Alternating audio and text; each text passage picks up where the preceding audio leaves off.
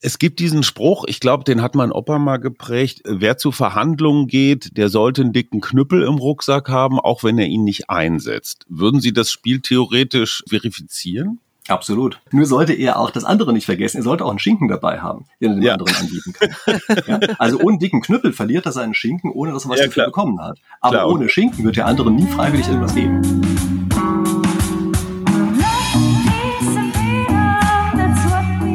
Wir. Arbeit, Leben, Liebe. Der Mutmach-Podcast der Berliner Morgenpost. Hallo und herzlich willkommen zu einem neuen Mittwoch mit einem neuen Experten. Ich freue mich sehr, dass er sich die Zeit genommen hat. Er ist viel beschäftigter YouTube-Influencer, er ist Professor und vor allen Dingen ist er Spieltheoretiker. Herzlich willkommen, Professor Dr. Christian Rieck. Ja, einen wunderschönen guten Morgen. Sie sind ja Schüler des Nobelpreisträgers Reinhard Selten. 1994 hat er einen Nobelpreis bekommen. In Bonn ist sogar eine Straße nach ihm benannt. Was hat diesen Selten so besonders gemacht? Oh, ziemlich viel. Also das Erstaunlichste finde ich, dass es eine Kombination war, gleichzeitig aus völliger Lebensuntüchtigkeit und unglaublicher Intelligenz. Also klassischer Professor. Ja, ja, er hat eigentlich jedes Klischee, was man sich vorstellen kann, eines Professors hat er wirklich hundertprozentig erfüllt. Jetzt beschäftigen Sie sich ja mit der Spieltheorie und ich weiß, ich bin Psychologin, das hat mich im Studium auch so gestreift mit dem Gefangenendilemma, wo es um den ja, Egoismus des Einzelnen versus kooperativem Verhalten geht. Jetzt würde ich aber gerne für unsere Zuhörerinnen klarkriegen, was genau die Spieltheorie eigentlich untersucht. Naja, die Spieltheorie ist eigentlich eine Entscheidungstheorie. Und was sie untersucht ist, was passiert, wenn nicht einer einzeln alleine Entscheidung auf, äh, also die Entscheidung beeinflussen kann, sondern andere noch bei der Sache mitspielen, daher ja auch der Name. Also wir haben ja oft im, im alltäglichen Leben so ein bisschen das Gefühl, wir machen irgendwas und damit können wir ein Ergebnis erzwingen, aber das stimmt ja fast nie. Fast immer ist es ja so, dass das Ergebnis, was dann am Ende rauskommt, in Wahrheit davon abhängt, was die anderen tun. Mhm. Also genauso wie das bei einem Brettspiel auch der Fall ist. Und daher kommt sowohl der Name der Spieltheorie als auch im Grunde genommen die ganzen Grundideen. So, und jetzt kommt unsere Grundidee. Lässt sich mit der Spieltheorie das momentane Mehrfach-Dilemma im Ukraine-Russland-Krieg erklären? Also ist jemand wie Putin zum Beispiel ein Spieler, den man ja berechnen kann? Naja gut, Sie können ja nicht Menschen berechnen. Ja? Also das wäre sicherlich eine Fehlannahme. Aber man kann sich einfach mal überlegen, was folgt denn aus der Interessenslage und aus den Möglichkeiten, die jemand hat. Also das ist mir die Idee bei der Spieltheorie. Ja? Wir gucken uns an, was wollen denn die einzelnen Spieler, uns selber eingeschlossen, und was können denn die einzelnen Spieler. Und dann gucken wir uns an, wenn wir das alles mal zusammen auf den Tisch legen, was sind denn dann mögliche Spielergebnisse, die noch rauskommen können. Und dabei ist es immer eine sehr sinnvolle Annahme, sich mal zu überlegen, was passiert, wenn die einzelnen Leute sich vernünftig verhalten. Also das ist ja immer ein anderer Name für rational. Ja? Kurze ja. Zwischenfrage, verhält Putin sich vernünftig? Ja, also klar. Ich meine, er macht natürlich auch Fehler und ich bin auch sicher, mit seiner Geschichte, dass er da jetzt einmarschiert ist, hat er einen Fehler gemacht. Aber unabhängig davon ist es natürlich schon ein Spieler, der sich grundsätzlich vernünftig verhält. Also sie finden auf der Ebene von Entscheidern eigentlich nicht mehr wirklich viele Leute, die völlig unvernünftig sind es ist ja eine eigene Art der Vernunft, ne? Also eine, die wir jetzt nicht unbedingt nachvollziehen können. Wir sagen, na ja, der mit seinem komischen Geschichtsfimmel und seinem Zahnfimmel. Also vieles kommt uns ja irgendwie so ein bisschen irrational vor. Aber wenn man jetzt, meine Frau spricht immer von Perspektivwechsel, wenn man sich in die Rolle Putins reinversetzt, kriegt sein Verhalten eine Logik. Also dieses Dämonisieren und äh, das Böse und das Unberechenbare, das ist eigentlich eine Falschannahme, oder? Naja, ich glaube, dass sie eben die Rationalität auf einer falschen Ebene versucht haben zu beschreiben. Sie können ja nicht mit Rationalität die einzelnen Präferenzen äh, herleiten. Mhm. Also sie mhm. können ja niemandem Vorschriften darüber machen, ob jetzt Vanilleeis oder Schokoladeeis lieber mag. Mhm. Und äh, genauso sind eben insgesamt die Präferenzen, die jemand sozusagen zum Spieltisch mitnimmt, welche die von außen herkommen. Also die können sie nicht im Spiel erklären. Die mhm. Präferenzen, das ist ja das, was von außerhalb kommt. Von denen müssen sie ausgehen. Da ist es unser Ziel, zu verstehen, was denn seine Präferenzen sind. Nachdem wir die richtig verstanden haben, können wir uns überlegen, wie spielt er denn eigentlich? Also wenn man jetzt glaubt, seine Präferenzen wären irrational, ich glaube, das wäre ein völliges Missverständnis. Ja? Das machen auch viele Leute. Also viele reden sich ein, nur die eigene Präferenzordnung ist die einzige, die irgendwie valide ist und alles mhm. andere ist irrational. Das ist natürlich kompletter Quatsch. Also da muss man immer erstmal davon ausgehen, auch zu verstehen, wie denn die Interessenslage der anderen Seite, respektive anderen Seiten ist. Und dann kann man sich überlegen, was ist denn die Logik innerhalb des Spiels? Wenn man ihn jetzt so beobachtet, also Herr, Herrn Putin, dann kommt man ja schnell zu der Überlegung, ob er ein Spieler ist, ja. Also immer wieder auch guckt, wie weit kann er gehen, dann gibt es irgendwie eine Gegenwehr und dann geht er trotzdem weiter und so. Letztendlich diktiert er ja im Moment unser, unser im Sinne von Westen, Verhalten auf ihn. Also wir können eigentlich nur reagieren. Wie würden Sie ihn beschreiben oder wie würden Sie das beschreiben, was er da gerade tut? Also derjenige, der eine bestehende Ordnung verändern will, ist natürlich immer derjenige, der erstmal in der aktiven Rolle ist. Also daher wundert mich das jetzt nicht weiter, dass wir es uns selber auch im Augenblick so ein bisschen passiv reagierend wahrnehmen. wir ja. sind ja diejenigen, die gesagt haben, soll so bleiben, wie es ist. Und wenn der andere was ändern will, dann ist klar, dann kann man ja nur auf das reagieren. Und man kann ja nicht aktiv sozusagen den Zustand beibehalten. Also daher mhm. kommt vielleicht dieses Gefühl, was da so da ist. Ja.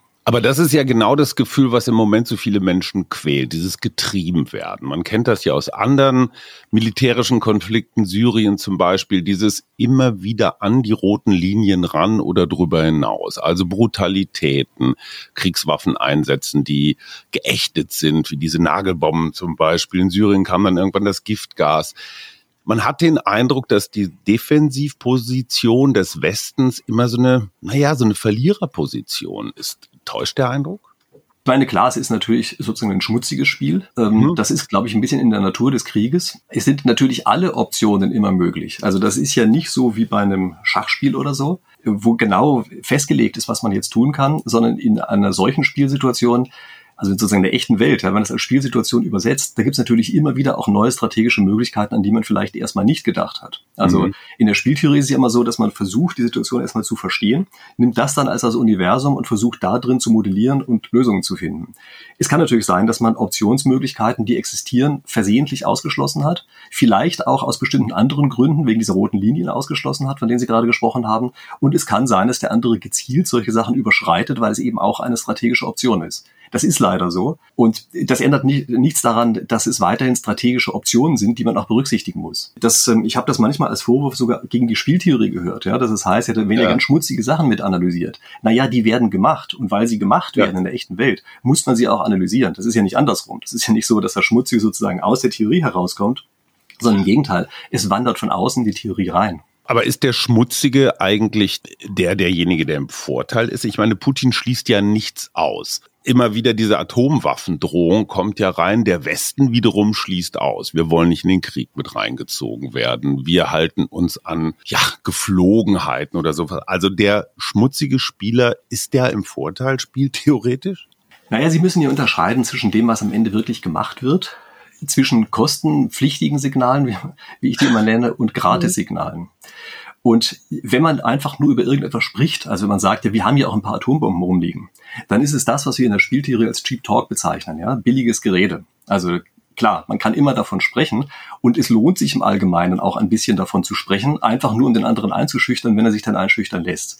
Das ist ja was ganz anderes, als die Sachen wirklich einzusetzen. Mhm. Und es ist auch noch was anderes, als Signale zu senden, die tatsächlich auch mit eigenen Kosten verbunden sind. Also Sie müssen einfach darauf achten, ob das, was gesagt wird, nur billiges Gerede ist oder ob tatsächlich irgendetwas dabei ist, was denjenigen selber bindet oder ihn auch was gekostet hat. Erst dann wird das Signal tatsächlich wirksam. Also gerade mit dieser Geschichte mit dem, mit dem Westen, dass die von vornherein bestimmte Dinge ausgeschlossen haben, mhm. verbal ausgeschlossen haben, halte ich für eine völlig dumme Strategie. Habe das auch überhaupt nicht verstanden, worum das da wirklich ging. Also es sei denn natürlich, man will den anderen geradezu überreden, einen Krieg anzufangen. Ja? Da würde mhm. ich mal nicht davon ausgehen, dass das hier der Fall war. Aber äh, ich habe nicht verstanden, warum man beispielsweise den NATO-Kriegseintritt von vornherein so stark ausgeschlossen hat von westlicher Seite. Denn das führt dazu, dass bestimmte strategische Optionen von der anderen Seite gar nicht mhm. erst berücksichtigt werden müssen. Mhm. Also man stellt sich sozusagen als ein Weichei dar und das ist nochmal was anderes, ein Weichei zu sein, als sich auch als eines darzustellen. Mhm. mhm. Und im Augenblick haben wir eher die paradoxe Situation, dass sich der Westen ein bisschen als Weichei dargestellt hat, dann aber doch plötzlich viel mehr Zähne gezeigt hat, als man aufgrund dieser verbalen Äußerungen vermuten konnte. Und das ist eigentlich äh, keine sehr günstige Vorgehensweise. Jetzt da würde ich gerne mal einsteigen, weil wir ja über die Spieltheorie reden und da geht es ja auch um Kosten und Nutzen. Das heißt, der Westen hat mit Sanktionen der Abschreckung reagiert. Putin reagiert jetzt wiederum auf die Sanktionen beziehungsweise reagiert nicht auf die Sanktionen und sie haben das ja sogar, glaube ich, mal ausgerechnet, was da am Ende an Nettobeute oder Nettokosten herauskommt aus der Sicht von Herrn Putin.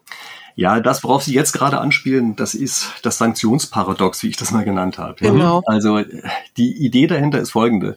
Wenn Sie von außen her Sanktionen verhängen, dann können Sie nur bis zu einem bestimmten Maximalbetrag den anderen treffen. Also man kann sozusagen nicht alles zerstören, was er hat, mhm. es bleibt immer noch irgendetwas übrig. Und damit haben wir sozusagen eine Deckelung der Möglichkeiten, die man selber hat. Und wenn jetzt jemand, also ein Aggressor in einer solchen Situation drin ist und wenn er nach vorne geht, immer mehr Kriegsbeute machen kann, denn darum geht's ja letztlich bei einem Angriffskrieg. Ja? Mhm. Also wenn er immer mehr Kriegsbeute machen kann, dann führt diese Konstellation dazu, dass er eigentlich nur noch nach vorne gehen kann. Also es lohnt sich dann, immer weiter zu machen. Natürlich, wenn man sich leisten kann. Ja? Also ja. zwischendurch, weiß ich, eben militärisch oder wirtschaftlich nicht mehr weiter kann, geht das nicht. Aber sofern diese Möglichkeit besteht, hat man dann einen Anreiz als der Aggressor, immer weiter nach vorne weiterzugehen. Und zwar wegen der Sanktionen. Also die halten einen dann nicht mehr ab, sondern wegen der Sanktionen mhm. ist sozusagen der einzelne Schritt nach vorne.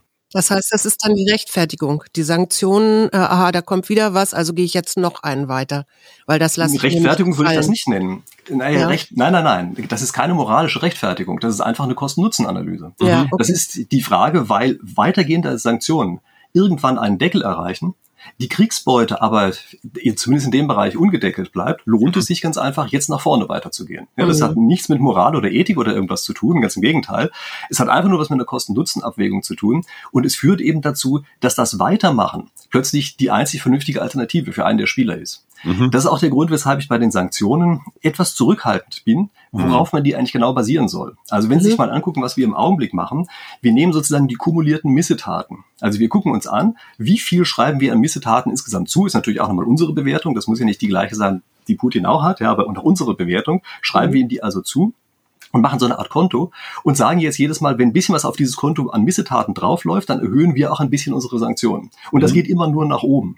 Und weil das immer nur nach oben geht, führt das in der jetzigen Konstellation dazu, dass aus Sicht von Putin es nicht mehr rational sein kann, zurückzugehen. Mhm. Und äh, deshalb bin ich da, sagen wir mal, ein bisschen misstrauisch, was diese Art von Sanktionen angeht, wenn man nicht gleichzeitig auch eine Exit-Strategie hat. Das heißt, äh, das, was wir jetzt im Moment diskutieren, aussteigen aus dem russischen Öl, das heißt, am Ende des Tages kommen wir irgendwann auf ein Plateau und da können wir dann auch nicht mehr weitergehen, weil wir eigentlich nichts mehr in der Hand haben. Und Putin ist das egal, weil der sieht da noch die, weiß ich nicht, Rohstoffe und ja, er hat anderen die Länder die, genau. immer noch vor Augen. Ja, ja, und die anderen Länder womöglich auch. Die dann, dann ja, ja, also ich weiß nicht, ob ihm das egal ist. Ja, vermutlich ist es ihm nicht egal. Aber er hat eben sozusagen, wenn er seine strategischen Möglichkeiten betrachtet, ganz einfach bessere strategische Möglichkeiten, nach vorne zu gehen, also noch mehr Aggressionen zu begehen als rückwärts. Aber das liegt in der mhm. Natur der, der Art, wie wir Sanktionen verhängen. Mhm. Ja, das ist ja mal so, man malt dann mhm. so ein paar Formeln und Kurven dahin, ja, und am Ende denkt man, boah, was ist denn das Komisches? Ja, das geht ja, ja. nur nach vorne raus. Also das fand ich jetzt schon, dem, ob ich das das erste Mal hingezeichnet habe, fand ich schon selber auch überraschend. Das heißt aber, wenn Sie ein Instrument hätten, das hieße, ich sag mal sowas wie Sanktionserleichterungen, dass man jetzt, wenn irgendetwas im weitesten Sinne Belohnenswertes passiert, vorübergehender Waffenstillstand oder so, könnte man Sanktionen lockern und hätte dann mehr Spielraum? Also ich glaube nicht, dass jetzt ein Waffenstillstand schon dafür ausreichen würde. Ja? Das würde man mhm. auch wieder zu stark taktisch einsetzen. Sie können auch gar nicht genau entscheiden, ob da nicht einfach ein Nachschubproblem war, ja, was dann als Waffenstillstand mhm. verkauft wird. Also das würde nicht ausreichen. Aber mhm. in der Tat, ich halte es immer für sehr wichtig bei diesen ganzen Spielen dieser Art, dass man tatsächlich sich auch überlegt, an welchen Stellen man systematisch deeskalieren kann. Das wird viel mhm. zu wenig berücksichtigt. Also viel zu viel wird darüber gesprochen, wie man noch weiter eskalieren kann und den anderen bestrafen kann und dagegen gehen kann, in die Knie zwingen kann. Viel zu selten wird darüber nachgedacht, an welchen Stellen man das Ganze auch wieder runterkriegt äh, von diesem äh, Problem, auf dem wir gerade sind. Und äh, das, glaube ich, schon ist eine Phase, in die wir langsam aber sicher eintreten müssten. Übrigens sehen Sie das auf russischer Seite im Augenblick etwas. Also was man im Augenblick, wenn die wirklich auf Eskalation auswären, was man da erwarten würde, das mhm. wäre, dass sie noch ganz andere strategische Mittel ziehen. Also mhm. Spiel mit dem Feuer heißt das immer. Ja, das heißt, sie mhm. würden die Kontrolle über bestimmte Situationen absichtlich aus der Hand geben. Und das tun sie ganz offenbar nicht. Also im Gegenteil. Heute habe ich äh, gehört, dass irgendeine offizielle Stelle aus Russland sogar eher klar gemacht hat, als das mit den Atomwaffen, das war nicht so gemeint und das wollen wir gar nicht. Und sie merken damit, dass hier wirklich ganz systematisch auch von russischer Seite dafür gesorgt wird, dass die Eskalation nach oben nicht weitergehen soll was ich eigentlich in dem Fall als ein gutes Zeichen interpretiere. Interessanterweise hat dieser Krieg ja sofort eine Überhöhung erfahren im Sinne von jetzt reicht es, jetzt muss das Böse gestoppt werden, was in Georgien und auf der Krim anfing. Dass, wenn wir jetzt nicht aufhören, sind wir irgendwann selber dran. Das heißt, jetzt wird so eine epische Schlacht, schon fast so, ja, der Ringe mäßig, so das Gute gegen das Böse, die Demokratie gegen die Autokratie. Ist das hilfreich, eine solche Überhöhung oder Einordnung? Oder würden Sie dafür plädieren, es ich sag mal, als Regionalkonflikt zu betrachten? Naja, also erstmal ist es natürlich mehr ein Regionalkonflikt und wir hoffen alle, dass es so bleibt. Ja. Diese Überhöhung, von der Sie gerade sprechen, das gehört natürlich mit zur Kriegsrhetorik und auch zur Kriegspropaganda. Also im Krieg gehört Propaganda einfach dazu von allen beteiligten Seiten. Und natürlich versucht man eine solche Sache hochzustilisieren. Äh, ich finde es schlimm, dass wir bei uns in der Gesellschaft uns in der letzten Zeit immer mehr auf solche Sachen äh, draufgestürzt haben. Ja, also überall mhm. ist es immer so, dass eine Sicht auf einmal das unbedingt böse ist und man überhaupt gar nichts Gutes mehr da drin sehen kann. Mhm. Und was anderes ist nur noch das Gute und daran kann man gar nichts Schlechtes mehr sehen. Und das ist natürlich Quatsch. Also da muss man, glaube ich, mhm. schon diese Graustufen, die da sind, die muss man auch noch versuchen, selber abzubilden. Also dass jemand, der versucht, sozusagen die, die Bevölkerung zu mobilisieren, dass sie zumindest hinter einem stehen. Ja? Das ist ja wichtig, dass man weiterhin Support hat, wenn man den Krieg führt. Das verstehe ich schon, dass die so agieren.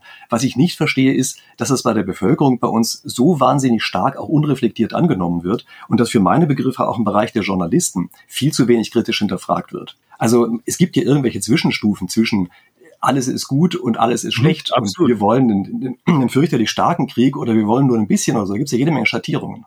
Jetzt sind wir ja direkt wieder bei der Spieltheorie, weil das ja auch im, im Grunde reduzieren Sie ja auch Faktoren oder beschränken das auf einzelne Faktoren, eben Kosten, Nutzen. Und es spielen ja eigentlich immer auch noch viel, viel mehr Faktoren mit rein, oder sehe ich das falsch? Welcher weil wenn ich das jetzt ja zum Beispiel, äh, dass die Psychologie, die sich damit ja auch beschäftigt, Herr Kannemann zum Beispiel sagt, es gibt nicht so den einen, wie nennt er das, Homo sapiens. Ökonomikus. Ja, genau der wirklich nur darauf bedacht ist, seinen Vorteil daraus zu ziehen, sondern Menschen sind da viel ähm, differenzierter, also äh, handeln auch nicht immer unbedingt oder handeln meistens nur suboptimal und häufig eher selbstschädigend und dumm. Also ich meine, Kahnemann hat tolle Sachen gemacht. In dem Punkt, glaube ich, schüttet er ein bisschen das Kind mit dem Bade aus. Also was soll man denn anderes berücksichtigen als Kosten und Nutzen? Also man fragt sich, wie gut oder wie schlecht findet man etwas und die ganzen Faktoren bewertet man auf die Art und Weise. Und dann fragt man sich am Ende, wie finde ich jetzt die Gesamtsituation? Und jetzt merken Sie schon, geht da natürlich sehr viel ein. Also sind sehr ja. viele an Faktoren, die man gleichzeitig bewerten muss. Und natürlich haben wir irgendwann mal so eine Art Überlastung. Und mhm. dann arbeiten wir mit Heuristiken. Mhm. Weil die Heuristiken sind in Alltagssituationen geschult, da funktionieren die auch ganz gut. Ja. In Sondersituationen funktionieren die nicht so gut, weil es eben Sondersituationen sind. Das heißt, wir haben mit einfach weniger Erfahrung. Mhm. Also ja, das kann zu Fehlern führen. Das ist schon klar, dass man deshalb nicht sozusagen in jeder einzelnen Situation immer vollständig rational handelt. Auf der anderen Seite müssen Sie sich aber auch vorstellen, auf der Ebene, von der wir hier sprechen, das sind ja keine Entscheidungen, wo einer mal morgens aufwacht und sagt, jetzt führe ich mal schnell einen Krieg und sich dann überlegt, was er eigentlich macht, sondern das ist natürlich eine Sache, die ist über Jahre hinweg geplant. Mhm. Und da sind auch jede Menge Strategen auf allen Seiten mit dabei, die ständig drüber nachdenken. Also das heißt, hier geht man mit einer ganz anderen Denktiefe vor, als wenn man einen Joghurt im Supermarkt kauft. Infolgedessen ist natürlich auch das, was an, an Überlegungen drin gesteckt hat, viel subtiler, viel vielschichtiger und so weiter. Das heißt noch lange nicht, dass man nicht auch da drin Fehler gemacht haben kann. Es heißt auch nicht, dass man hier nicht Fehlbewertungen gemacht haben kann. Es kann alles passieren. Das wird natürlich auch passieren. Aber es ist jedenfalls nicht dieses einfache, was der Kahnemann gerne als schnelles Denken bezeichnet. Mhm. Also eher flusiges Denken. Ja, ja, ja oder er sagt, also, ist, er ist ein, ein nicht rational oder der Mensch ist ein nicht rational kalkulierendes Wesen, sondern handelt eben auch teilweise situativ und irrational. Ne? Ja, aber das ist auch gleichzeitig in der Form ziemlicher Blödsinn. Also schauen Sie, wenn Sie einen Ball fangen, dann stellen Sie sich ja auch nicht hin und lösen Differentialgleichungen. Die müssen sie eigentlich machen, um die Flugbahn zu berechnen. Das machen sie einfach nicht. Sie lösen da keine Differentialgleichungen. Mhm. Sie können den Ball aber trotzdem fangen. Und wieso können wir ihn fangen? Na, weil wir andere Mechanismen haben, mit denen wir eben so eine Flugbahn ganz gut abgebildet bekommen. Das sind Heuristiken. Ja? Also gibt es einen deutschen ja, ja, ja. Äh, der immer sehr stark davon spricht. Ja? Mhm. Und äh, das ist für meine Begriffe hier eigentlich die bessere Beschreibung für diese Heuristiken. Die sind einfach Methoden, wie man ziemlich dicht an Rationallösungen drankommt in verschiedenen Situationen. Jetzt. Und in dem Augenblick, wo eine Situation zu stark abweicht, sind die Heuristiken auch erstmal falsch, da muss man länger nachdenken, aber das macht man auf dieser politischen Ebene auch. Mhm. Jetzt muss ich aber schon aus Gründen des häuslichen Friedens meiner Frau zur Seite springen. Es gab eine Situation, als dieses Flaggschiff im Schwarzen Meer, die Moskwa, versenkt wurde, ja ganz offensichtlich von ukrainischer Seite. Da heißt es, in dieser Woche habe ich gelesen, bis dahin sei Putin durchaus verhandlungsbereit gewesen, aber als dann sein Flaggschiff, sein ganzer Stolz, sein, sein Porsche der Meere versenkt wurde, da habe er dann in den Wutmodus umgestellt und gesagt, so jetzt reicht's. Würden Sie sagen, das Versenken der Moskwa, natürlich großer Triumph für die Ukraine, aber hat so eine Art, ja, nicht beabsichtigten Effekt gehabt? Da fallen wir jetzt natürlich ganz klar in den Bereich der Psychologie, da bin ich sicherlich weniger qualifiziert für. Das kann ich mir natürlich schon vorstellen. Also sowas kann durchaus kontraproduktiv sein. Ne? Das kann dazu führen, dass auf, auf einmal eine Seite, die vorher verhandlungsbereit war, danach mhm. auf einmal trotzig wird. Klar, das kann passieren. Kann sein, dass man auf die Art und Weise die Präferenzordnung des anderen auf einmal ändert. Mhm. Das sind natürlich auch Dinge, mit denen man, also wo man gut beraten wäre, sich das vorher zu überlegen. Aber nochmal, das sind die Parameter, die wir erstmal außerhalb bestimmen müssen und die mhm. gehen dann anschließend in die spieltheoretischen Modelle ein. Da sind wir wieder bei einem Punkt. Putin hat ja ein, wie wir aus vielen Sommerfotos wissen, vielleicht auch aus seiner Freundschaft zu Gerhard Schröder ein sehr, ich würde mal sagen, archaisches Männlichkeitsbild. Also, ne, der, der Judo-Kämpfer, der Geheimdienstler, der Zar, der, der Kerl. Bärentöter. Der, der Bärentöter, natürlich mit, mit, mit bloßen Händen. Das hat auch viel mit Eitelkeit, mit Stolz, mit Würde zu tun. Ist das eine Kategorie, die in der, die in der Spieltheorie auch eingepreist ist? Also kann man dieses Putin an der Ehre, an seiner Eitelkeit kitzeln, irgendwie mit in eine Formel bringen? Ja, selbstverständlich. Das geht auch wieder in die Präferenzen ein. Mhm. Ich möchte Sie nur bei einem Punkt warnen. Ist, also jemand wie Putin ist gleichzeitig auch ein Meister im Täuschen. Mhm. Und es kann sehr gut sein. Ach, der ist eigentlich Feminist, sagen Sie? Nein, das sage ich nicht. Aber ich sage, dass er ganz gezielt solche Bilder aufbauen kann, mhm damit man in eine falsche Richtung geht. Okay. Also das ist ja auch eine Sache, von der ich auch häufiger mal spreche, nämlich die sogenannten Strategeme. Mhm. Das ist etwas, was in der Spieltheorie klassischerweise nicht vorkommt. Also in der Spieltheorie kennt man das eigentlich nur so, dass alle Spieler eben vollständig rational sind, als mhm. Anhaltspunkt sozusagen, wenn es dann überlegen, was kann da dabei eigentlich herauskommen. Es gibt aber natürlich in der echten Welt durchaus Situationen, wo man dem anderen gezielt falsche Informationen zuspielen kann, so dass der eine Situation anders wahrnimmt, als sie eigentlich ist. Und äh, also das ist dann der Bereich der List, ja, also vornehmer mhm. Ausdruck dafür ist Strategie. Und das ist natürlich schon etwas, was es zum einen gibt, was man zum anderen auch kennen sollte. Ganz äh, kurz, ich frage das auch nochmal ganz hier für den, für den häuslichen Frieden. Was wir als List bezeichnen, heißt wissenschaftlich Strategem. Ja, also was heißt wissenschaftlich? In, ähm, es klingt äh, anspruchsvoller. Ja, ja, genau. Klingt toller, wenn Sie so wollen. Ja. Im Militär wird es auch so genannt. Also eine Strategie ist sozusagen der Fachausdruck für eine Kriegslist. Jetzt weiß ich nicht, ob Sie das gesagt haben. Wir sollten nicht einfach nur an Eskalation denken, was wir ja im Moment mit mehr Panzerlieferungen oder Sanktionen äh, tun. Ja, wenn es um Deeskalation geht. Ich weiß nicht, ob die Spieltheorie darauf auch eine Antwort hat. Was wäre denn dann vielleicht eine schlauere Strategie? Und ist das möglicherweise auch eine Strategie von unserem Kanzler? Ja, also äh, unser Kanzler wird ja sehr stark kritisiert. Mhm. Ich muss aber eigentlich sagen, aus meiner Sicht hat er gar nicht so einen fürchterlich schlechten Job gemacht, weil er sich nämlich gar nicht so stark exponiert hat in der einen oder in der anderen Richtung. Mhm. Und ich weiß auch nicht, warum wir mit aller Gewalt so wahnsinnig stark den Kopf aus allen möglichen Mauselöchern rausstecken müssen in dem einen Augenblick, auch gerade wenn eine Situation sehr, sehr unübersichtlich ist. Also wie gesagt, ich finde das keine so ganz schlechte Strategie, da den Ball auch einfach mal zum gewissen Grad flach zu halten. Die Deeskalation ist für meine Begriffe immer ein ganz wichtiger Bestandteil bei diesen Sachen. Also es wird zu oft auch aus unserer Emotionalität heraus, und das glaube ich ist wirklich eine Emotionalität, ja. wird äh, zu stark über, äh, über Eskalation nachgedacht. Also man ärgert sich dann natürlich irgendwann, klar, und dann geht man einfach sozusagen nicht mehr rational vor, sondern dann schleichen sich tatsächlich solche Sachen ein, dass man bestimmte Optionsrichtungen, Möglichkeiten, Handlungsmöglichkeiten einfach gar nicht mehr als solche wahrnimmt. Und da kann mhm. ich wirklich nur von abraten. Also man muss die Deeskalation immer mit einbeziehen. Und es zeigt sich ja auch bei jede Menge spieltheoretischen Untersuchungen, das vernünftige Gleichgewicht, so eine Balance, also Gleichgewicht sage ich immer nicht, ja, das mhm. ist ein Fachbegriff, den ich hier nicht verwenden sollte, aber eine Balance zwischen äh, Eskalation und Deeskalation, dass das ein ganz wichtiges Element ist. Sie können Kooperation normalerweise nicht schaffen, wenn Sie überhaupt nicht über Eskalation nachdenken. Also dann macht es der andere einfach nicht. Nein, nein, über Eskalation. So, Eskalation. Ja, ja. Und deshalb, deshalb ist sozusagen immer ein wichtiger Bestandteil von Kooperation ist die Möglichkeit zur Eskalation. Das mhm. Dumme ist bloß, manchmal ist man plötzlich zu weit eskaliert und kommt sozusagen von der anderen Richtung nicht mehr zur Kooperation hin. Mhm. Und deshalb müssen beide Sachen immer mit drin sein. Und ich habe so ein bisschen den Eindruck, dass wir im Augenblick im Denken zu stark bei dieser Eskalationsrichtung sind. Mhm. Interessanterweise wird ja gerade darüber an einer anderen Stelle geredet. Wir hatten 28 Künstlerinnen und Intellektuelle, die einen offenen Brief an den Kanzler geschrieben haben. Sinngemäß, überleg dir gut, ob du schwere Waffen lieferst, weil dann eskalieren wir weiter, womöglich Richtung Atomkrieg. Viele Kritiker dieses Briefes haben es so verstanden, ja, dann soll die Ukraine kapitulieren. Ist so ein Brief hilfreich, einfach um die Möglichkeiten auch der Deeskalation, auch des Nichtlieferns schwerer Waffen, ja, als Option im Spiel zu behalten? Ist Kapitulation eigentlich eine Option? Naja, das ist ja eine Sache, die wir von außen hier nicht entscheiden können oder sollen. Ja.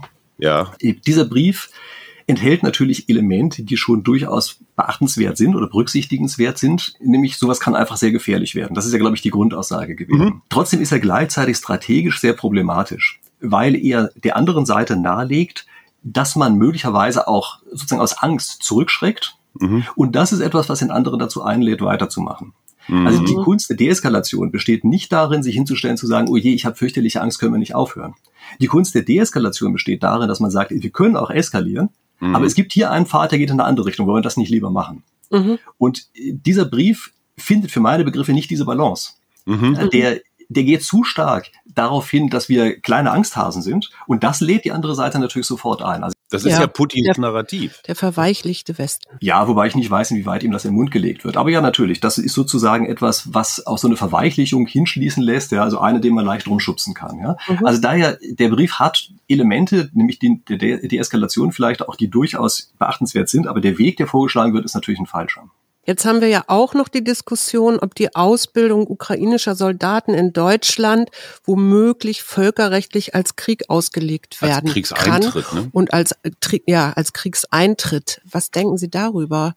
Geht das so in die gegengesetzte Richtung, aber oder den anderen Pol so von wegen Eskalation, Krieg? Naja, Recht ist ja immer eine Sache, ja. Also Recht kann ich nicht beurteilen, halte ich aber auch für weitgehend irrelevant, was das angeht, sondern es ist immer eine Frage, wie das bei der anderen Seite ankommt. Also das ist letztlich letztlich das, was man rauskriegen muss. Ja, man muss sich hier fragen, ist das eine weitere Provokation der anderen Seite? Also erstmal ist es überhaupt eine und zweitens, wenn ja, will man sie?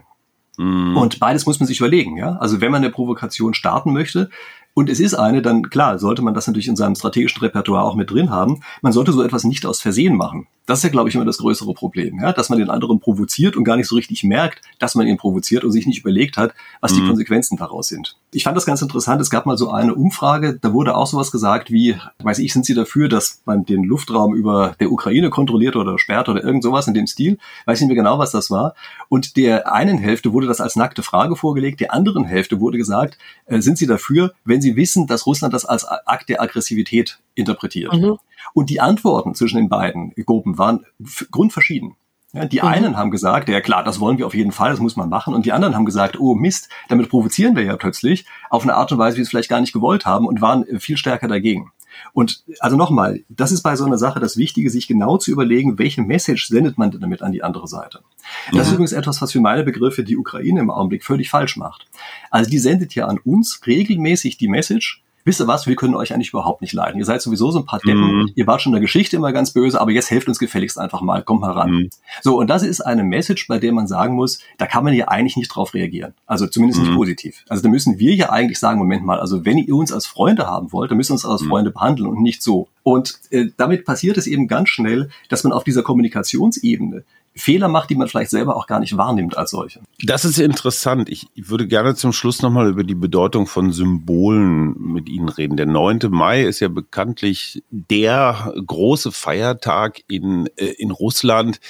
Damals, 9. Mai 45, hat die Rote Armee die Welt vom Hitlerfaschismus befreit.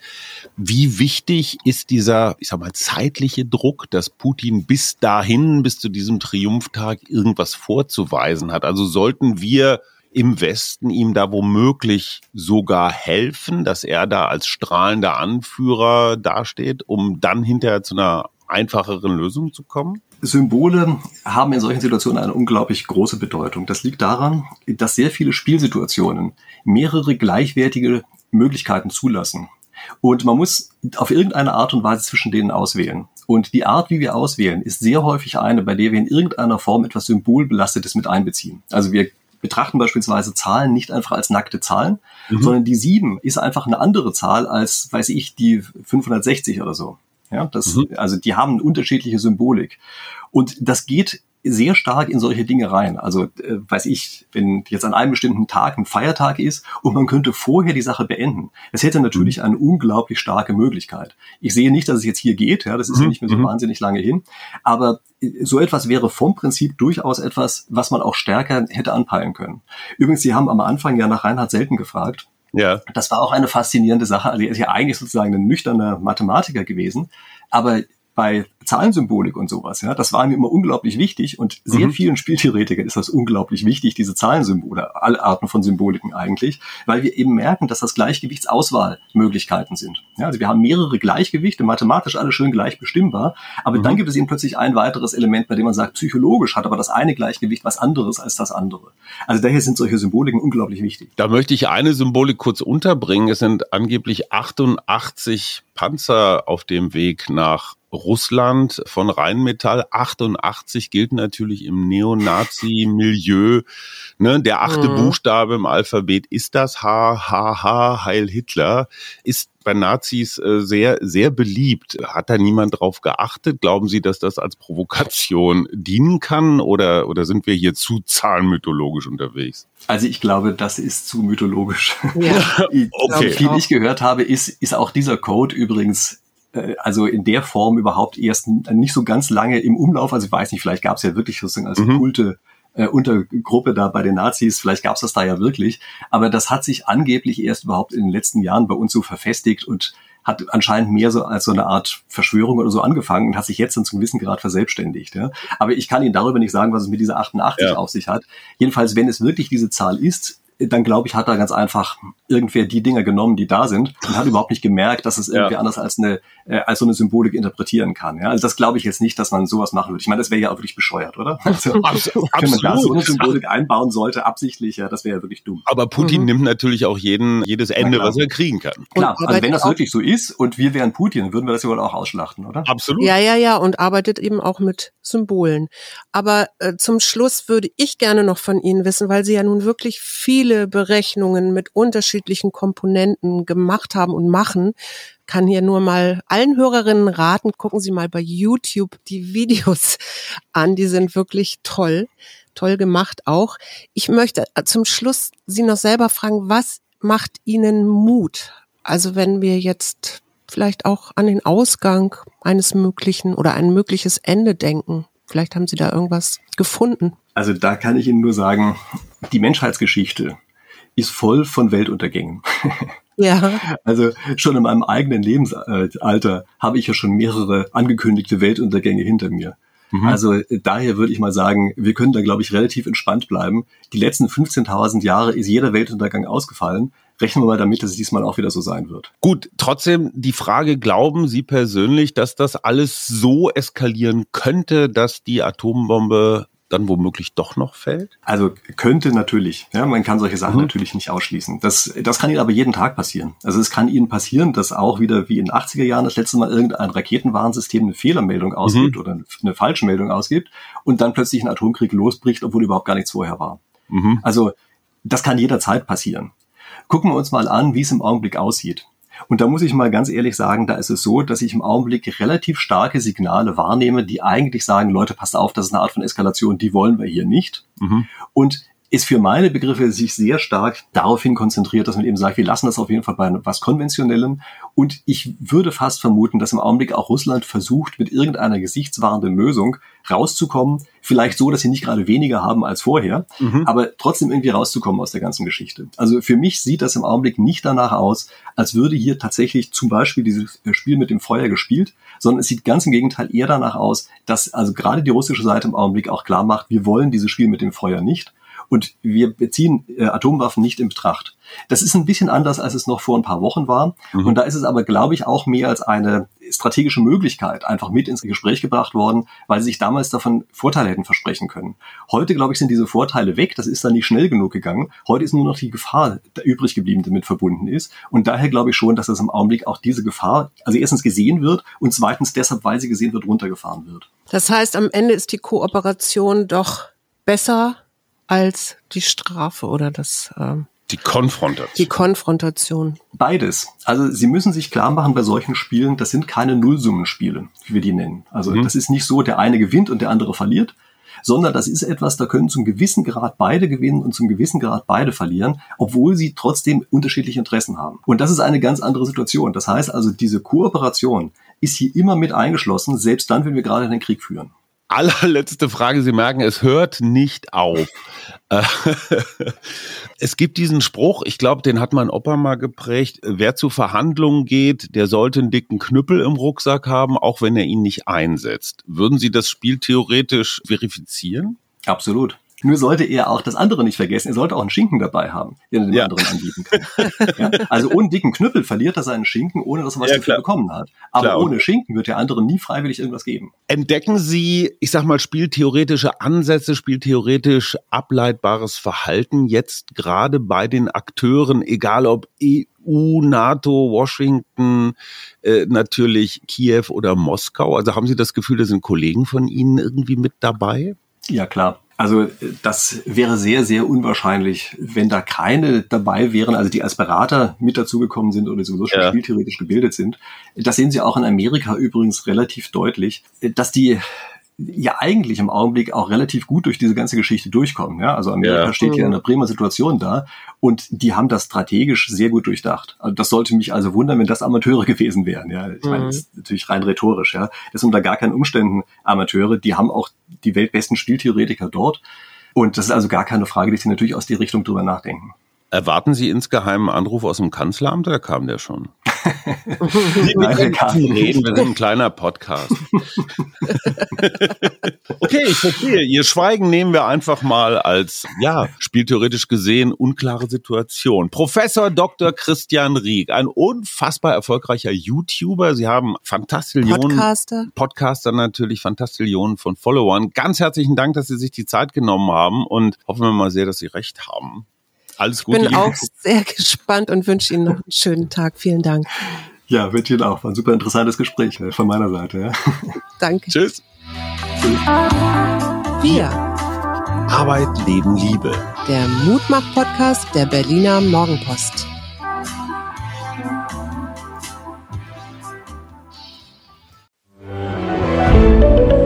Ein Podcast von Funke.